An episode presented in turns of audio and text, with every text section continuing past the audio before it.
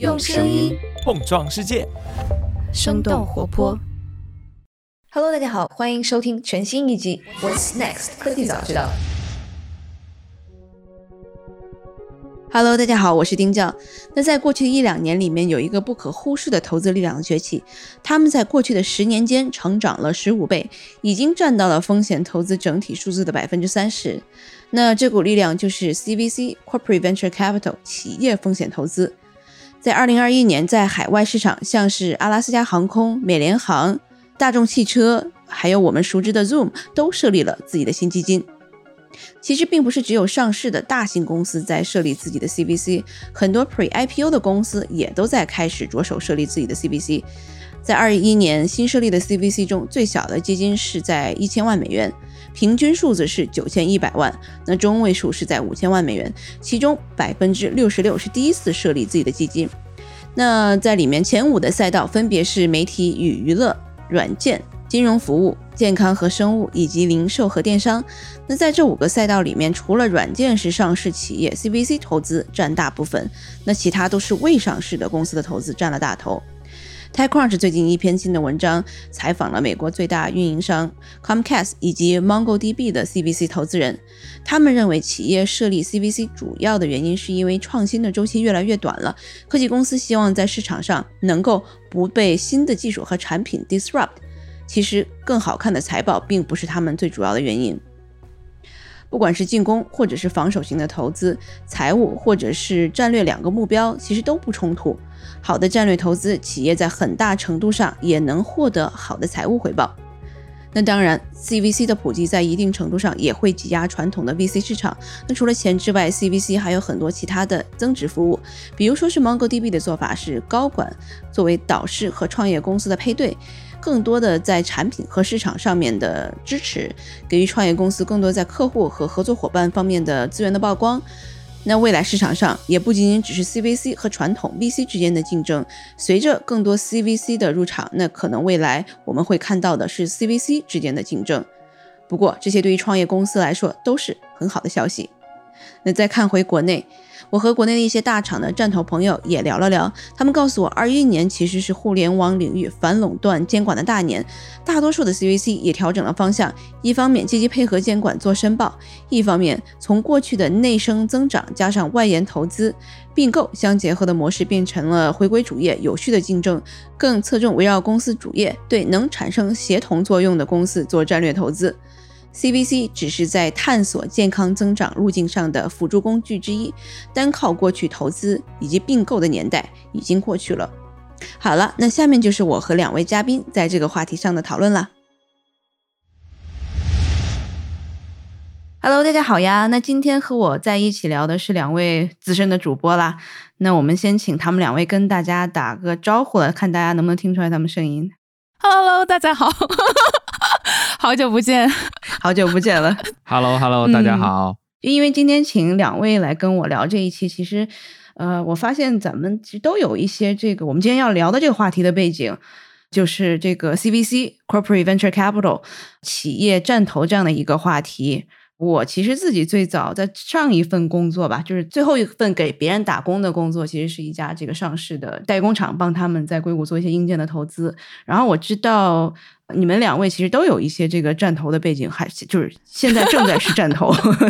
是这个意思。对对对，呃，那我们先让好久没有出现的默默先先来说一下吧。谢谢答案。Hello Hello，大家好，嗯，很高兴又用声音跟大家见面了。我是长得好看了不起的大健康消费投资人默默。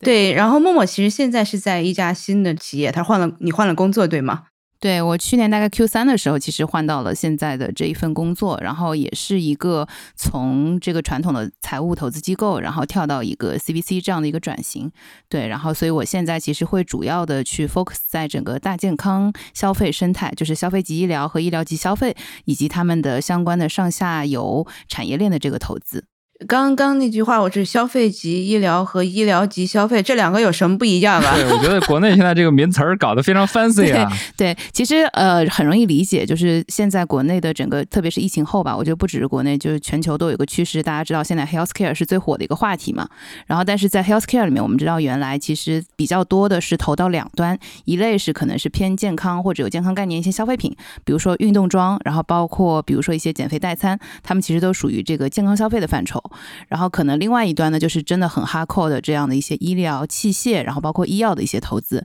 但现在可能就是我们说的这个严肃医疗投资人，他们其实也在往这个更。To C 的方向和更消费级的这样的产品去走，然后把他们的原来的这样的比较呃丰富的就是生产经验，然后以及这样的一些科研的背景，然后去复用到或者我们说降维打击到 这样的消费者级的应用里面去。对，因为现在其实是用户自己对于健康的这个 awareness 是越来越重了啊，所以我们觉得就是这个趋势是比较明显的。然后另外一端呢，就是原来可能我们很多的这个快消品，我们就举个例子吧，比如说我们说垃圾食品或者零食，大家其实都是会呃有一个概念是它其实不太健康的，但是从这个元气森林开始，我们会发现这个所有的这些快消品的健康化也是一个非常明显的一个趋势。对，所以两端都在往当中走，这就是我们现在在看的方向了。对，嗯，那我们这个再问一下 Richard，我记得你最早其实在美国的第一份工作也是一个 CBC 是吧？呃，先跟大家打个招呼啊，大家好，我是 Richard 啊，这终于又见面了，年后的第一次上麦啊，那个呃，其实是。呃，我们当时是在一家中国的这个上市企业在做出海。那么你知道那个时代，中国尤其是品牌出海，在海外做的最多的一件事情，其实是去看海外的品牌，去买买买并购。所以那个时候呢，我们在海外，其实我们整个 team 买过一个北美的一个品牌，然后也买过一个德国的一个品牌。所以这个整个的这个流程中间呢，其实是踩了一遍我们。是 M&A 部门。不是 CVC 啊，对对对，就其实也也也没有 M&A 这种说法了。其实我们就是这个海外这个部门，我们这部门在海外既做这个产品，又有很多的这个跟海外的这种合作。然后 M&A 我们也做过。其实我当时还是一新人嘛，所以就是比较好奇。记得当时那个我们这边呃老大给我们发了一个材料《并购之路》啊，让我们去学习。然后其实。当时同一时代有很多这种大型的中国的品牌，其实在海外都进行着这样的进程嘛。就比如说像这个吉利去收购沃尔沃啊，这个联想去收购这个 IBM 啊，当然他们的一部分的这个业务啊。所以其实当时有很多这样子同类型的企业。那么我们现在呢是在一家这个出海的 VC 嘛。那么我们是 VC 的角度，但是在出海这个行业里面呢，那么有很多的 CVC，尤其是在硅谷这一边。那么 CVC 的是非常重的一个角色了。那么从中国到海外，其实呃，尤其是在东南亚，我们发现大型的这种 CVC，就像阿里啊、腾讯啊、字节啊，他们的出手都非常猛了。呃，我一直跟我们的同行们说啊，我我一直觉得，其实对于早期的 VC 来说的话呢，在一个新兴国家去直接直投当地的企业，风险还是非常大的。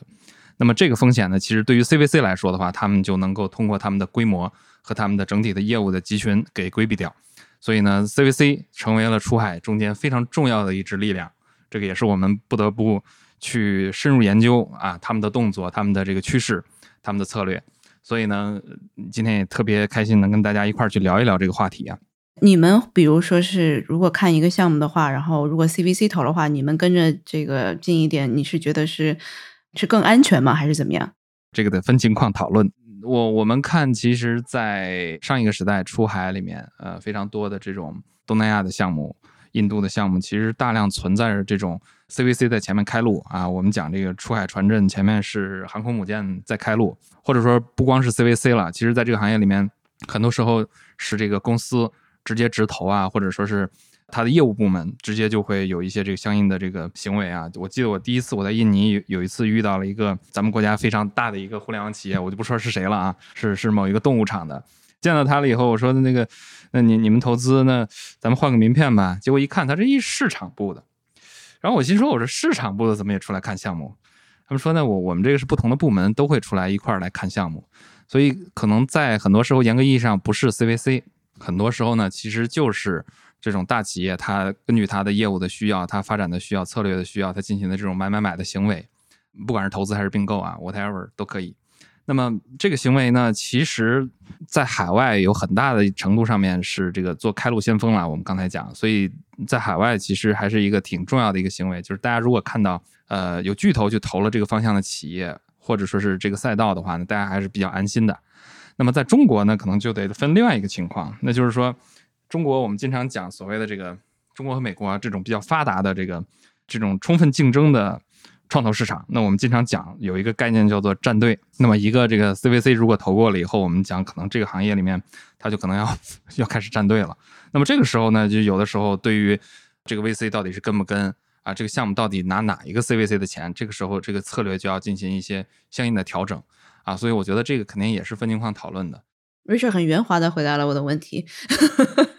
对，所以就想聊这一次的话题，也是因为 Richard 在前几个月吧写了一篇文章，然后专门是讲硅谷这边的一些 CVC，然后从这个呃微软收购 Activision。暴雪，然后包括其实当时也是在国内字节跳动，然后他们把这个战投部门然后解散了这个新闻也出来了。对，其实就一个时间节点的，好像很多的这个不同的 CVC，大家的这个策略啊，或者他的未来的这个计划都是好像挺不一样的。然后包括我其实是在。上一个星期吧，然后看了 CBN 艇然后出的一个报告，其实整个在二一年的 VC 市场的这个投资数据，这个整体啊是六千两百一十亿，然后比二零年是增加了百分之一百一十一，这个数字还是蛮高的。但这个 CBC 啊，这个就是战投的这样的一个资金，其实在里面就占了百分之二十七，然后这个金额是比二零年增长了百分之一百四十二。就是增长了非常非常的多，然后特别是这种叫做 mega round，mega round 就是在这个一亿以上的这样的投资的这样的金额，占了整个交易数额的百分之十，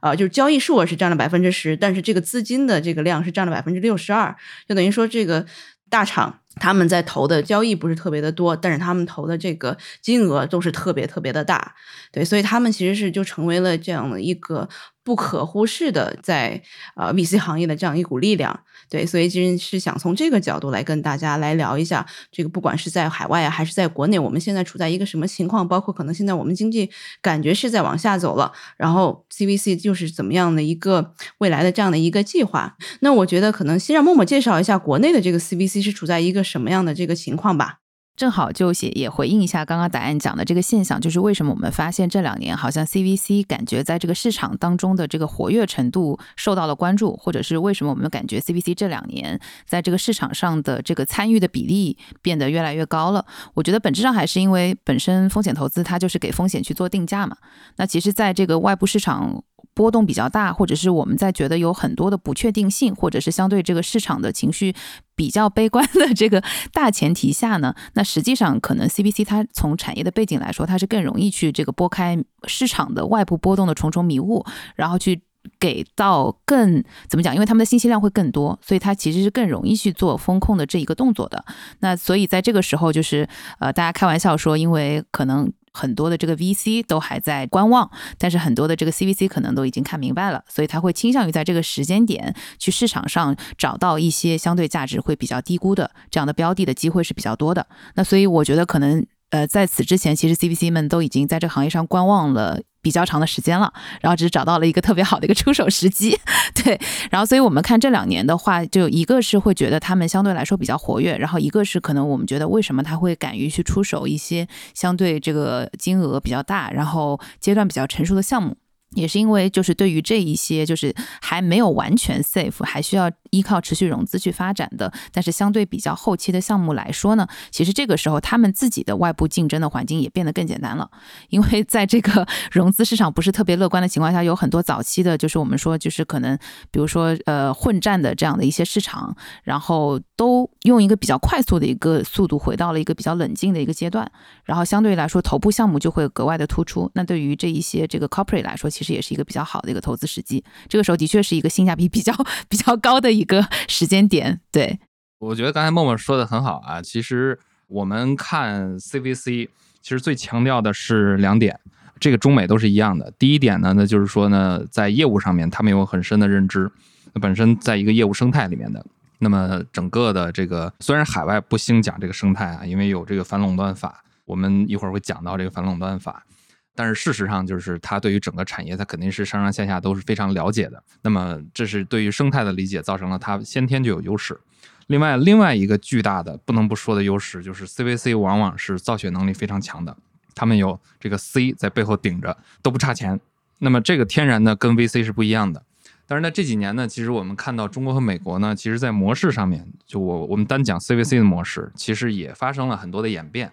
那么我们看到有这种公司型的这种去寻求公司下一步发展前景的这种巨型的并购，那就是赌公司的明天。那比如说像这个 Facebook 去买 Instagram，去买这个 Oculus，去在这个元宇宙布局，对吧？这种呢就是赌公司的明天。有的是说，那我要为我这个生态里面所有的这些产品。甚至是我的这些工作人员去买买买买工具的，那么这种呢，其实像像 Apple、像这个 Microsoft、像这个微软都干很多这样的事情。那么 Apple 它的并购很多其实就是为了我这一个组可能用着哪一个软件用的比较顺手，我就买进来了，非常多。所以呢，这个就是属于我们叫逛超市买买买的这种代表。那么中国呢，其实过去我们刚才讲，包括我上一家企业，他们做的这种事情，其实往往都是这样的一个状态，呃，为的是这个资产。后面还有几类比较另类的这个 CVC 啊，有一类是属于这种把 CVC 作为一个竞争工具，当然这个是非常少见的。就是在早期我们看那个思科以前有过这种，就是我去投你或者我去买你是为了让你死掉啊，就是故意就是这种去并购你，然后让你停止发展。那么这种策略在之前的这个并购策略里面，在 CVC 的策略里面也是有的，但是这个我我们今天就不提倡了，就不专门讲这个东西了。那么还有一种就是现在很多 CVC 他们开始去投他们主营业务之外的业务。那么比如说我们举个例子，像这个 Google，Google 它的这个 Google Venture，那它开始投生物医疗啊、健康啊，这个成为了陌陌他们的这个竞争对手啊。不敢不敢。然后呢，这个亚马逊。亚马逊那个，你看成立了一个碳中和的一个这个基金，在去年，那么投了这个著名的这个充电卡车叫 Rivian。那么这些基金或者说是这些 CVC，其实都是在他们的主营业务之外的，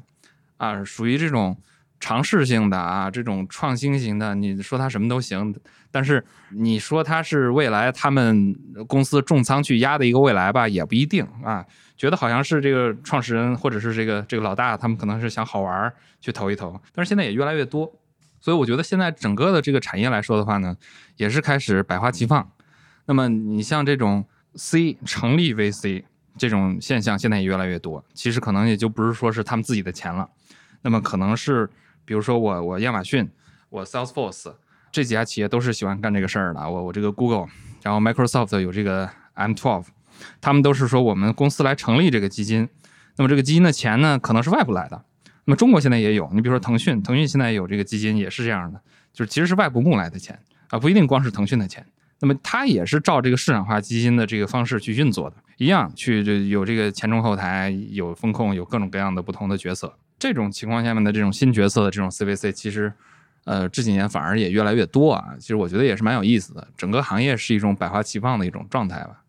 对，那这样子其实是不是会对传统的这个 VC 会是蛮大的打击？因为传统来说的话，这种 corporate 它是 VC 基金的一个很大的 LP 的来源。那如果生意都被这个 CVC 给抢去了，然后它在外面也持续在募资，那我感觉好像对 VC 的这样的一个一个是不是它对他们的一个挤压呢？我觉得非常是啊，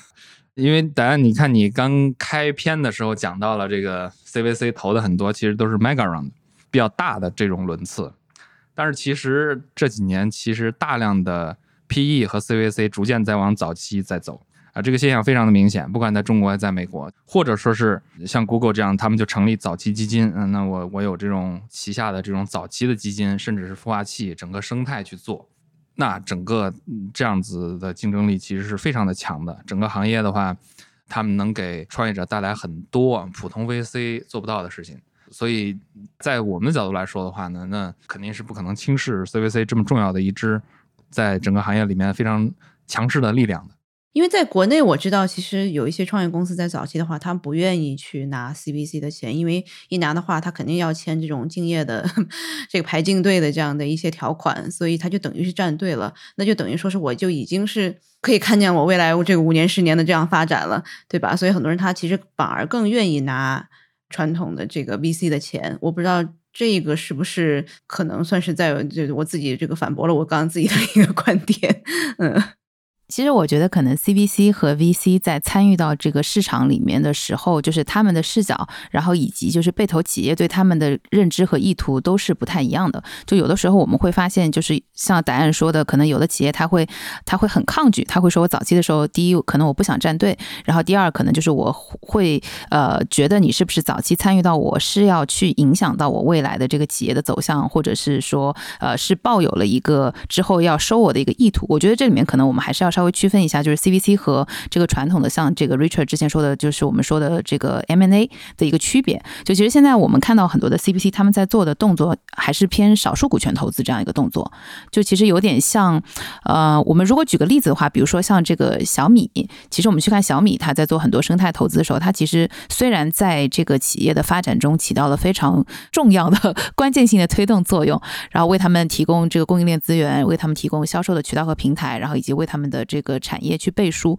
但是实际上它在里面还是一个，就是我们说少数股权的一个股东。嗯，这个是一个双向选择的一个过程，就是有一些企业，比如说类似于智能硬件，他就会觉得说我跟着小米生态一起，然后 大家共同富裕，对吧？对，然后但是可能就是对于有一些行业的，就比如说我觉得最 typical 的应该就是我们说的纯互联网 TMT 的这样的项目，他可能就会比较抗拒在早期，或者是说他就直接选择了抱一条大腿。我们看那个其实几年前。当出海这个概念比较流行的时候，其实有大量的这个我们说。呃，什么印尼头条，某某地方的头条，某某地方的这个 这个这个移动 App，对不对？然后被被收购，包括这个 Musically 也是一个 TikTok 也是一个很好的一个例子。对，然后我觉得就可能就是对于这些企业来说，他们 either 是选择在一个相对比较残酷的环境中去厮杀，然后 either 是选择一个相对于可能比较安全边界高的道路，然后可能不同的 CEO 他是会在不同的这个企业发展阶段做出不一样的选择的。但是本质上来说，我觉得 CVC。倒不一定是挤压到了纯财务投资机构的这个市场，但反而是可能大家会是一个。打配合的 这个这个状态也不一定，我们就拿这个小米站投和顺为的例子，或者是美团跟龙珠的例子来比，就是为什么他们同时要有这两个投资主体？其实这个就是刚刚 Richard 说的，可能就是有一些企业它可能不抗拒 CVC 来投我，但是他比较抗拒企业直投。嗯，所以就是可能这两年，对，所以这两年可能很多的这个大厂或者很多的企业，他也回味过来了这件事情，所以他开始的去做，大家再换一层壳，多多一手套。对对对，然后就是想做的更加市场化一点，就是因为在这个里面，可能呃，我们传统概念中觉得并购或者收购的动作，它会对于这个被投企业的要求和这个我们说一个 VC 去投资一个企业的时候，你作为一个少数股东，对于公司的要求肯定是不一样的。对，然后所以就是我觉得大家也是在逐步找到一个对彼此来说。最舒适的一个 投资角度，对，然后所以现在其实我，因为我们看这个健康这个方向，其实也是有很多这个市场有非常多很专业的基金嘛，然后其实我们也会选择去跟他们合作，然后但是我们可能会给。就是被投企业提供的资源是完全不一样的，我们可能会真的是比较偏业务端一点，然后但是可能就是对于这一些这个纯财务投资机构来讲，他们其实能够提供的更多，可能是偏比如说他原来已有的一些这个呃其他的 portfolio 的一些积累，然后一些兄弟公司之间的联动，然后那一些可能就是横向的这个横截面会比较宽，然后我们可能是纵向的深度会比较深，所以还是有一定的差异的。哎，去年我看在全球范围之内吧，大概有新成立了二百一十个新的 CVC 的这样的一个机构，但这个数字并不是这个历史最高的，历史最高的其实在二零一八年，大概是两百五六十家吧。对，当然其实在二零二零年是减少了一些，然后去年又是提起来了。对，然后这一些这个 CBC 的机构，其实有一些我们可能都。就想象不到的一些这个机构吧，比如像是做数据库的 MongoDB，然后就这样的企业，其实它都会有一个小的投资部门，就很多这样子的一些这个小的 CBC，他们就想说，我一个是我对我的这个品牌非常有好处，然后有的是这个对我的这个。培养我的这个生态系统，然后我投了你，你需要用我的这个产品吧？然后你有了产品之后，我们两个这个互相的把生态建造起来，变成我长远的一个客户啊，什么都好。对，我不知道这个 Richard 还要了解到海外有哪一些新的这个 CVC 的这样的一个机构，然后会不会有这种呃 concern 是我怕这个站队，然后我不想选择 CVC。首先，第一个就是说，其实呃，我们今天讨论的这个话题是 CVC，但是其实我们讨论的对象其实是一个模糊的一个概念。呃，我们刚才讲了，这个投资的这个主体出手的，有可能是真的是一个 corporate 成立的一个 VC，是一个是一个这个这个基金，那么也有可能是这个 corporate 相应的这个职能部门啊，有可能是它的并购部门，比如说像这个 Facebook，它很多的这种并购直接都是从总裁办出来的。啊，就是小扎直接 issue 出来的。有的时候我们讲的可能是说一个比较宽泛的概念，在这些概念背后呢，那我们其实说到的基本上万变不离其宗呢，基本上就是几种行为。那么一个就是这个早期投资啊，直接投项目。那么还有很大的一块是 CVC 平时他们一直在干的就是这个 M&A。当然还现在有很多的这种就是私有化，就是反向的这个 reverse merger，这个现在也非常多啊。啊，还有就是 IPO，那那这个非常多的这种 IPO 的，他们也会参与。那么其实这些行为都是典型的这个 CVC 的这种行为。其实，在我们看来的话，在不远的过去啊，其实我们可能关注最多的，可能还是在投资和 M&A 这两块儿，就是这个并购这两块儿。那么几个大的巨头，像我我之前写的这篇文章，其实我我里面讲的主要是并购。他们不管是说是本行业的项目，还是说是跨行业的项目，啊，都是他们这个并购的行为。包括像我们刚才讲的这个微软并购这个暴雪，字节去并购 Musically，去并购牧童，对吧？这些都是他们直接就把一个东西给买回来了。那么还有很多这种早期投资的，像去年我们刚才讲过了这个碳中和了，碳中和是现在很热的一个点，就是有好几家这个大的这个厂，它其实成立了所谓这个碳中和的基金或者是投碳中和的部门。这个亚马逊就有，微软也有，其他的一些这个赛道，比如说像这个 Crypto。Crypto 其实去年也有很多的这种所谓的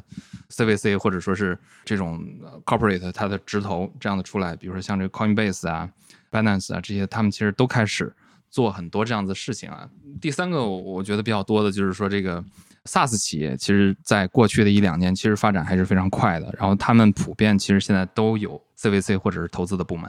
像这个过去几年不远上市的 Zoom，Zoom 现在是成立了扶持这种华人创业或者是新兴。创业的这种基金和他们的这个投资团队，HubSpot、Twilio 这几家，像 Snowflake，这些都是已经成立了他们的这个 CVC。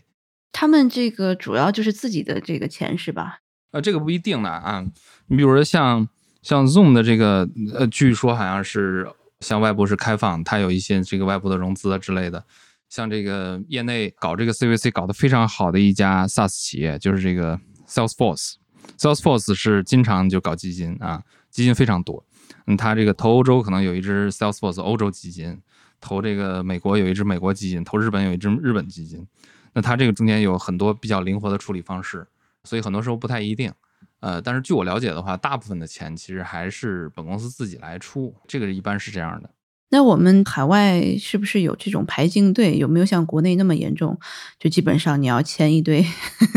不能接受什么公司的他们的这个投资。我没有拿过 CVC 的钱，所以我不知道签这些合同的时候是什么感觉啊。所以我我没有办法给你特别直接的回答。再一个就是海外，我们讲刚才我就讲了，这个海外其实 CVC 出手比较多的还是在并购上面。那并购上面就没什么可说的，那就是直接就买回来了嘛。但是在早期投资来说的话呢，我想即便是说没有排进队这样子的条款啊，但是在很多时候，其实呃，竞争对手还是会考虑他的这个初次背景啊，很多时候会有这种生态或者是拉帮结派的这种想法吧，潜在还是会有一些啊，这个也没法避免。这个慢慢就发现，它其实还有这种 LP 这个 CVC 化，嗯，我不知道这个国内和国外是不是这样的这个趋势都是一样的，就慢慢大家好像都是自己投起来更加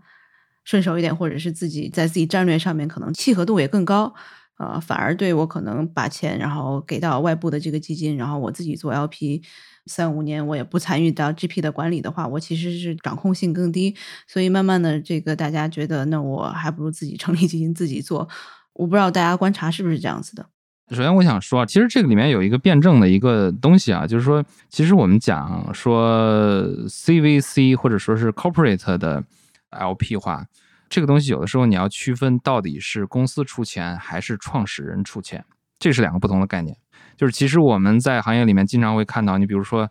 比尔盖茨出钱，对吧？但是比尔盖茨出钱真不一定意味着说是 Microsoft 出钱，这是两个不同的概念。只不过我们在拿钱的时候呢，往往就是说会倾向于呃有的时候把他们混为一谈一起来说。但是其实，在海外的话，这个是完全不同的两个概念，就是创始人出钱或者说是公司出钱，这是完全不同的两个概念。在成为 LP 的这个身份上面来说的话呢。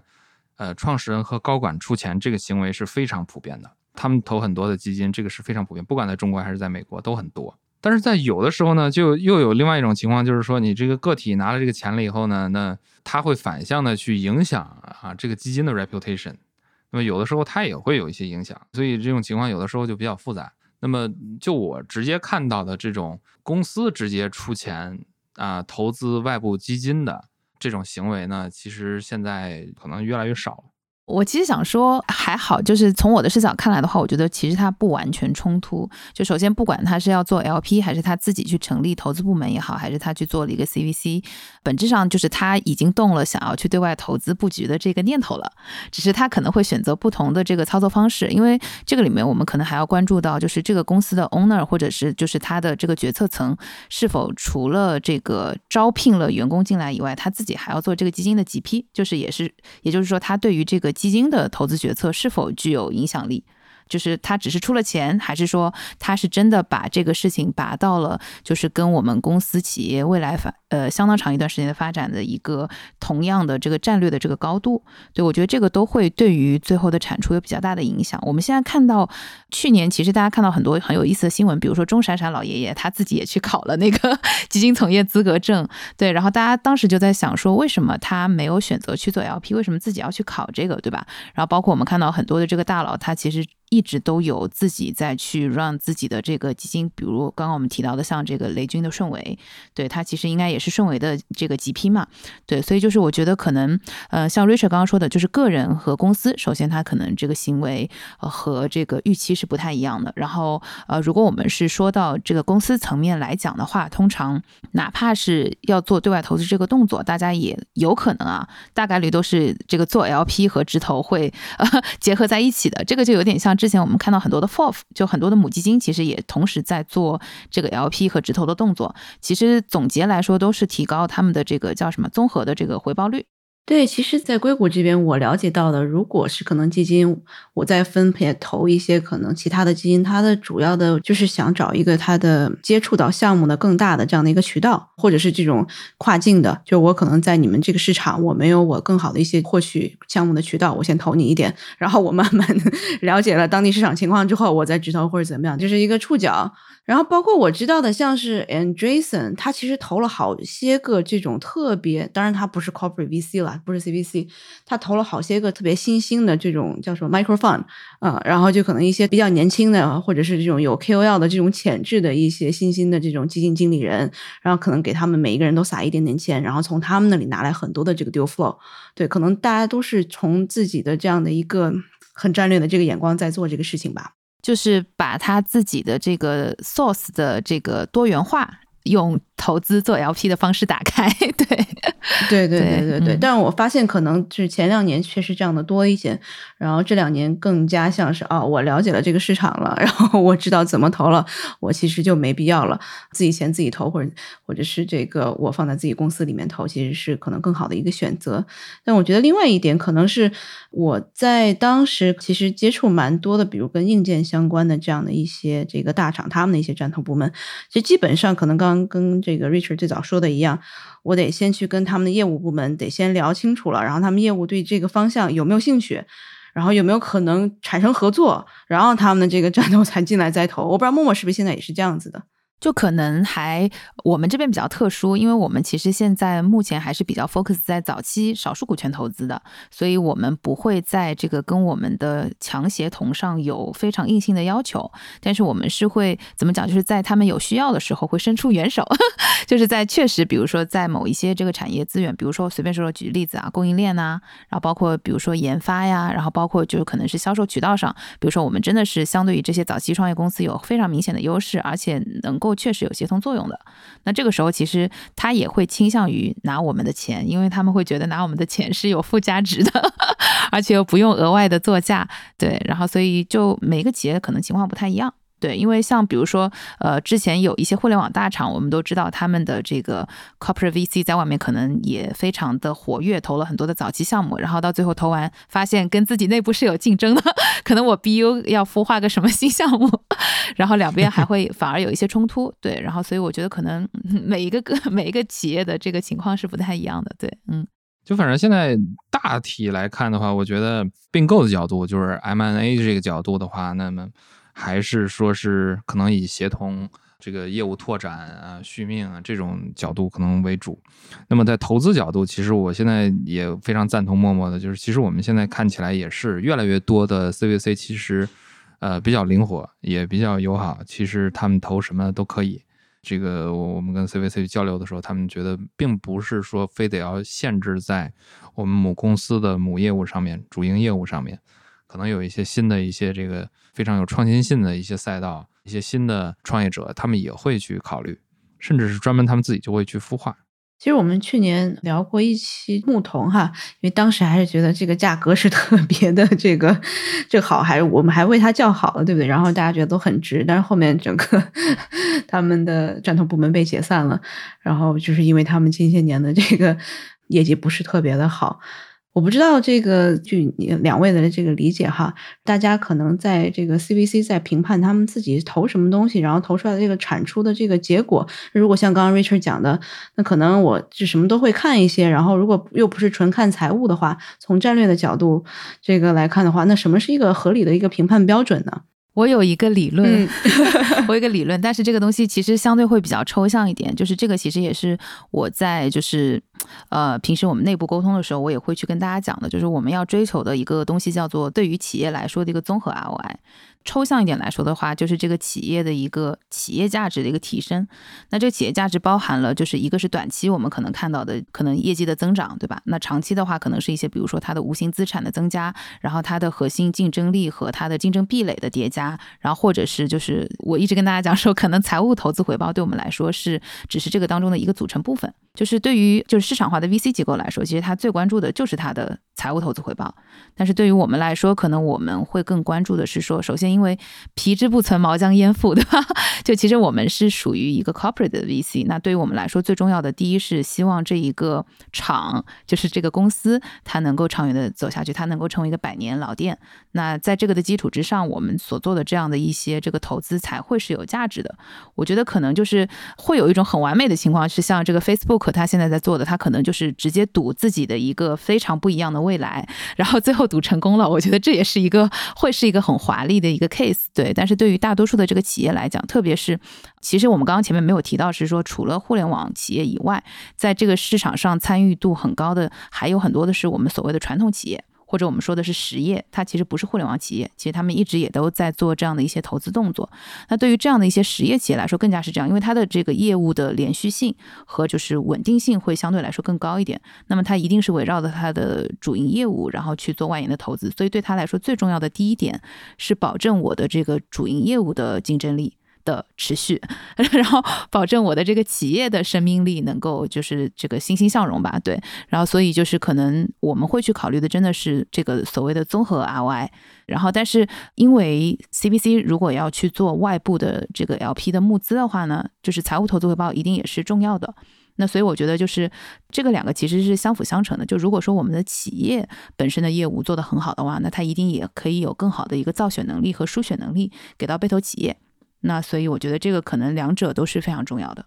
那我们说一下这个可能大家都在面临的一个问题，不管是国内还是国外，就是一个反垄断。然后基本上可能我们了解的很多的这些大的这个并购，特别是这种 mega case，都是要经过政府的这个审查。然后包括国内，可能我们不断的会听说一些这个新闻，然后。一些大厂，他们其实也是会经过一些审查的，然后一些 case 他可能也是做不了。对，我不知道这些对这个 CVC 会造成一些什么样影响，就包括投资以及这个并购吧。其实国内因为反垄断这个话题，我们前两年也有聊过一两次。对，我觉得可能是因为对之前是因为怎么讲，就是前几年的确国内的这个互联网市场发展的太快了，然后所以就是现在才会反过来去看，说是不是这个这些比如说互联网大厂存在着无序扩张这样的情况，我们其实属于这个反过头来补作业的这样的一个 一个状态。对，那这个事情本身对于市场的我们说创业公司也好，或者是对于早期公司。来讲也好，一定是一件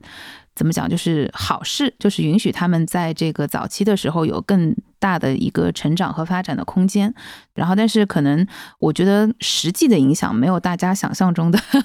没有大家想象中的，对对对，因为它其实是在就是可能是在一些比较这个呃细节的条款上，比如说原来可能会有一些所谓的二选一这样的情况，或者是排他这样的情况，然后现在可能是不被允许了。然后以及就是真正涉及到这个反垄断审查的这样的 case，因为它的往往受到关注的话，它的金额已经非常大了，所以它的个数也是在市场上来说是少的。对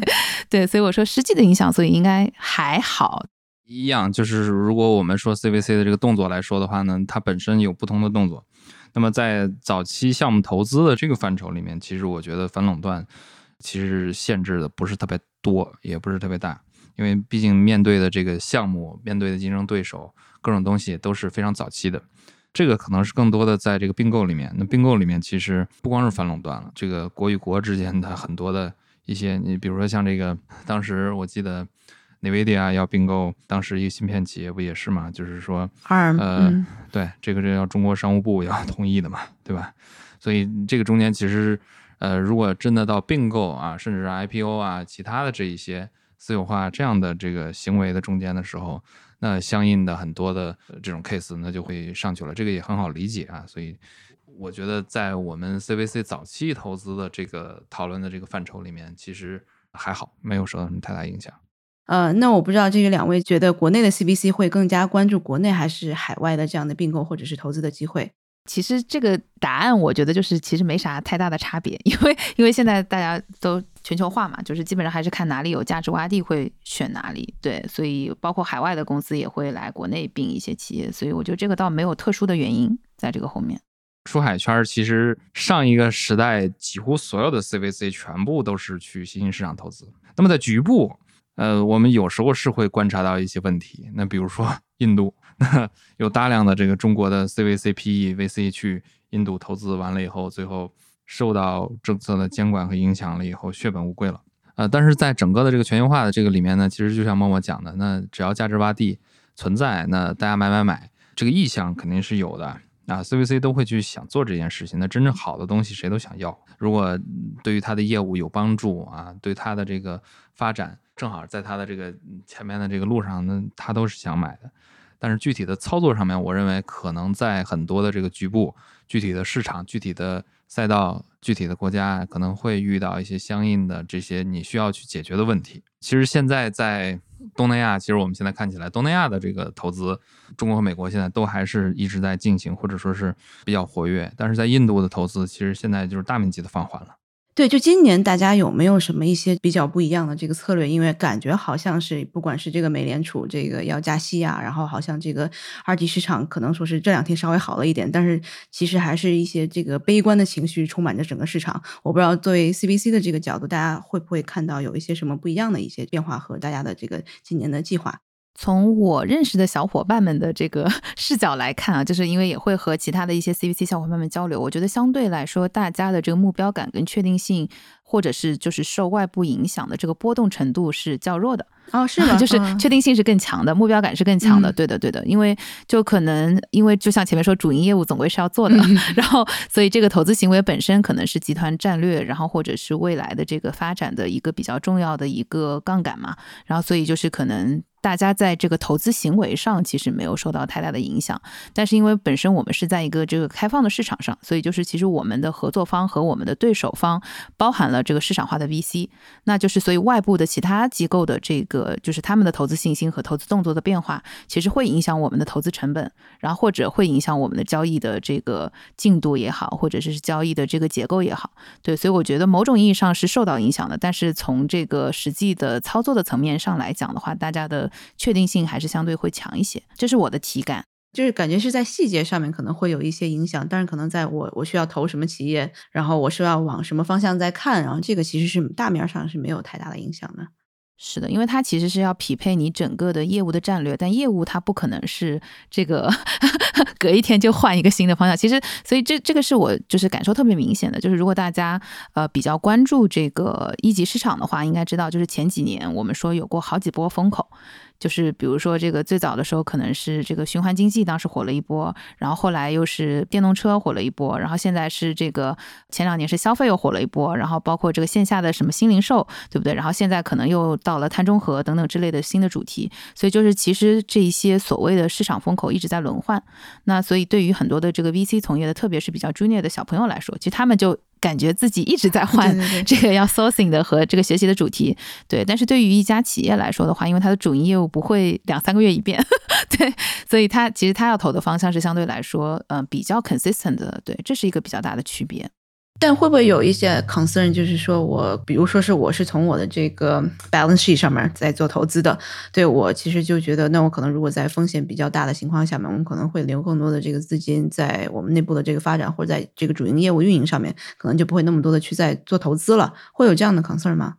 所以我们发现现在其实企业做对外投资这件事情会越来越机构化，就是他们其实更倾向于去做一个基金。然后这样子就相当于是我已经 allocate 出来这一部分的资源是我要去做某一件事情的，因为企业管理其实大家每年都会去做预算嘛，这个就相当于是我有一部分固定的预算，然后是来做这一件事情的。然后我觉得可能呃不同的企业的操作方式也不一样，就是有一些企业的确是像达安你说的，他可能就是我呃公司直投，然后我的行为就是啊，我看到比如说今天有一个比较好的项目了，那我临时就比如说开个董事会，对吧？然后呃我们就直接。敲定了说会做这笔投资，然后从 balance sheet 上拿出一笔钱来做投资。那如果是这样的操作的话，相对来说它可能就呃是比较。一方面可能我们正向的说是比较灵活，因为因为它随时可取用，然后可能这个金额可大可小，对，然后可能它的管理相对来说也比较的这个灵活，对，然后但是可能现在我们看到比较多的是大家还是会去做呃少量的对外募资，然后用机构化管理这样的方式来想把这件事情做的就是更市场化一点。瑞士这边呢有没有看到，比如说是像海外的一些这个 CVC 在趋势上面的变化？提供另外一个视角，其实我刚才这个默默讲了一级市场，那我来讲讲二级市场。虽然我不是一个二级市场从业者啊，但是我们能看到，其实二级市场在过去的疫情中间，其实有不少的企业还是受到了很大的这个打击。巴菲特不是有一句话吗？这个所谓的这个叫做这个别人恐惧的时候我贪婪，别人贪婪时候我恐惧。那其实，在这个并购的这个角度来说，这句话也是非常适用的。那么我们在呃过去的一年，因为现在最多能拿到过去一年的数据。那么我们看过去一年，二零二一年几家美国头部的科技企业的并购的，就是收购的这个出手，其实是在变多的。尤其是微软收购暴雪，其实微软在二零二一年出手是多于它的一九年和二零年的这个表现的。二零年微软进行了九家收购，二零二一年呢，整个进行了十四家。这个加上二二年初啊，这个暴雪算上这样子的话，其实它比就是苹果啊、亚马逊这些企业加起来还多。那么背后就是说明什么呢？那还是第一，就是对于这些头部的科技企业，它造血能力真的非常的强，它的现金流非常的好。那么在市场一旦不好的时候，那么潜在的其实对于 IPO、对于并购这个市场都有相应的这个正与负的影响。那么一旦呃这种机会到的时候，那么手握大把钞票的这一批比较有钱的 CVC 呢，他们就可以大展手脚，对吧？所以这个也是一个我们不得不考量的一个具体的一个现象。对，我记得好像在二零二零年我们做过一期节目，我忘了是谁了。然后就当时就是说，这个也是因为市场不好，所以的这个很多公司它的这个估值会比较低嘛。可能大家就会在买买买，这样情绪就会比较高涨，对，因为其实大企业他们这个现金的储备还是蛮多的，对，所以可能我们是不是又到了这样的一个时间节，就感觉好像我们怎么老是在下行的经济啊？好了，那我们今天差不多就讨论到这里喽，谢谢两位今天过来跟我们一起来聊天喽。好，谢谢，谢谢谢谢，拜拜拜拜。这期 What's Next 科技早知道就到这里了。听完之后，如果你有任何的想法，欢迎在评论区里面给我们留言，我们每一条都会认真的看。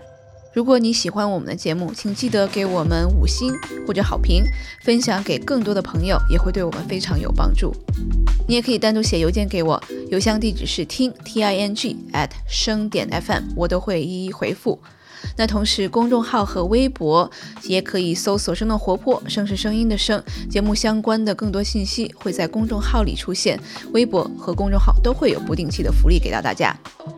如果你想要跟我们更加紧密的讨论和分享，或者是想要认识和你一样有求知欲的新朋友，可以加入我们的微信群。进入听众群的方法是在公众号文章中扫码添加，或者是公众号后台回复“科技早知道”即可获取邀请码。期待你的加入，我们下期见。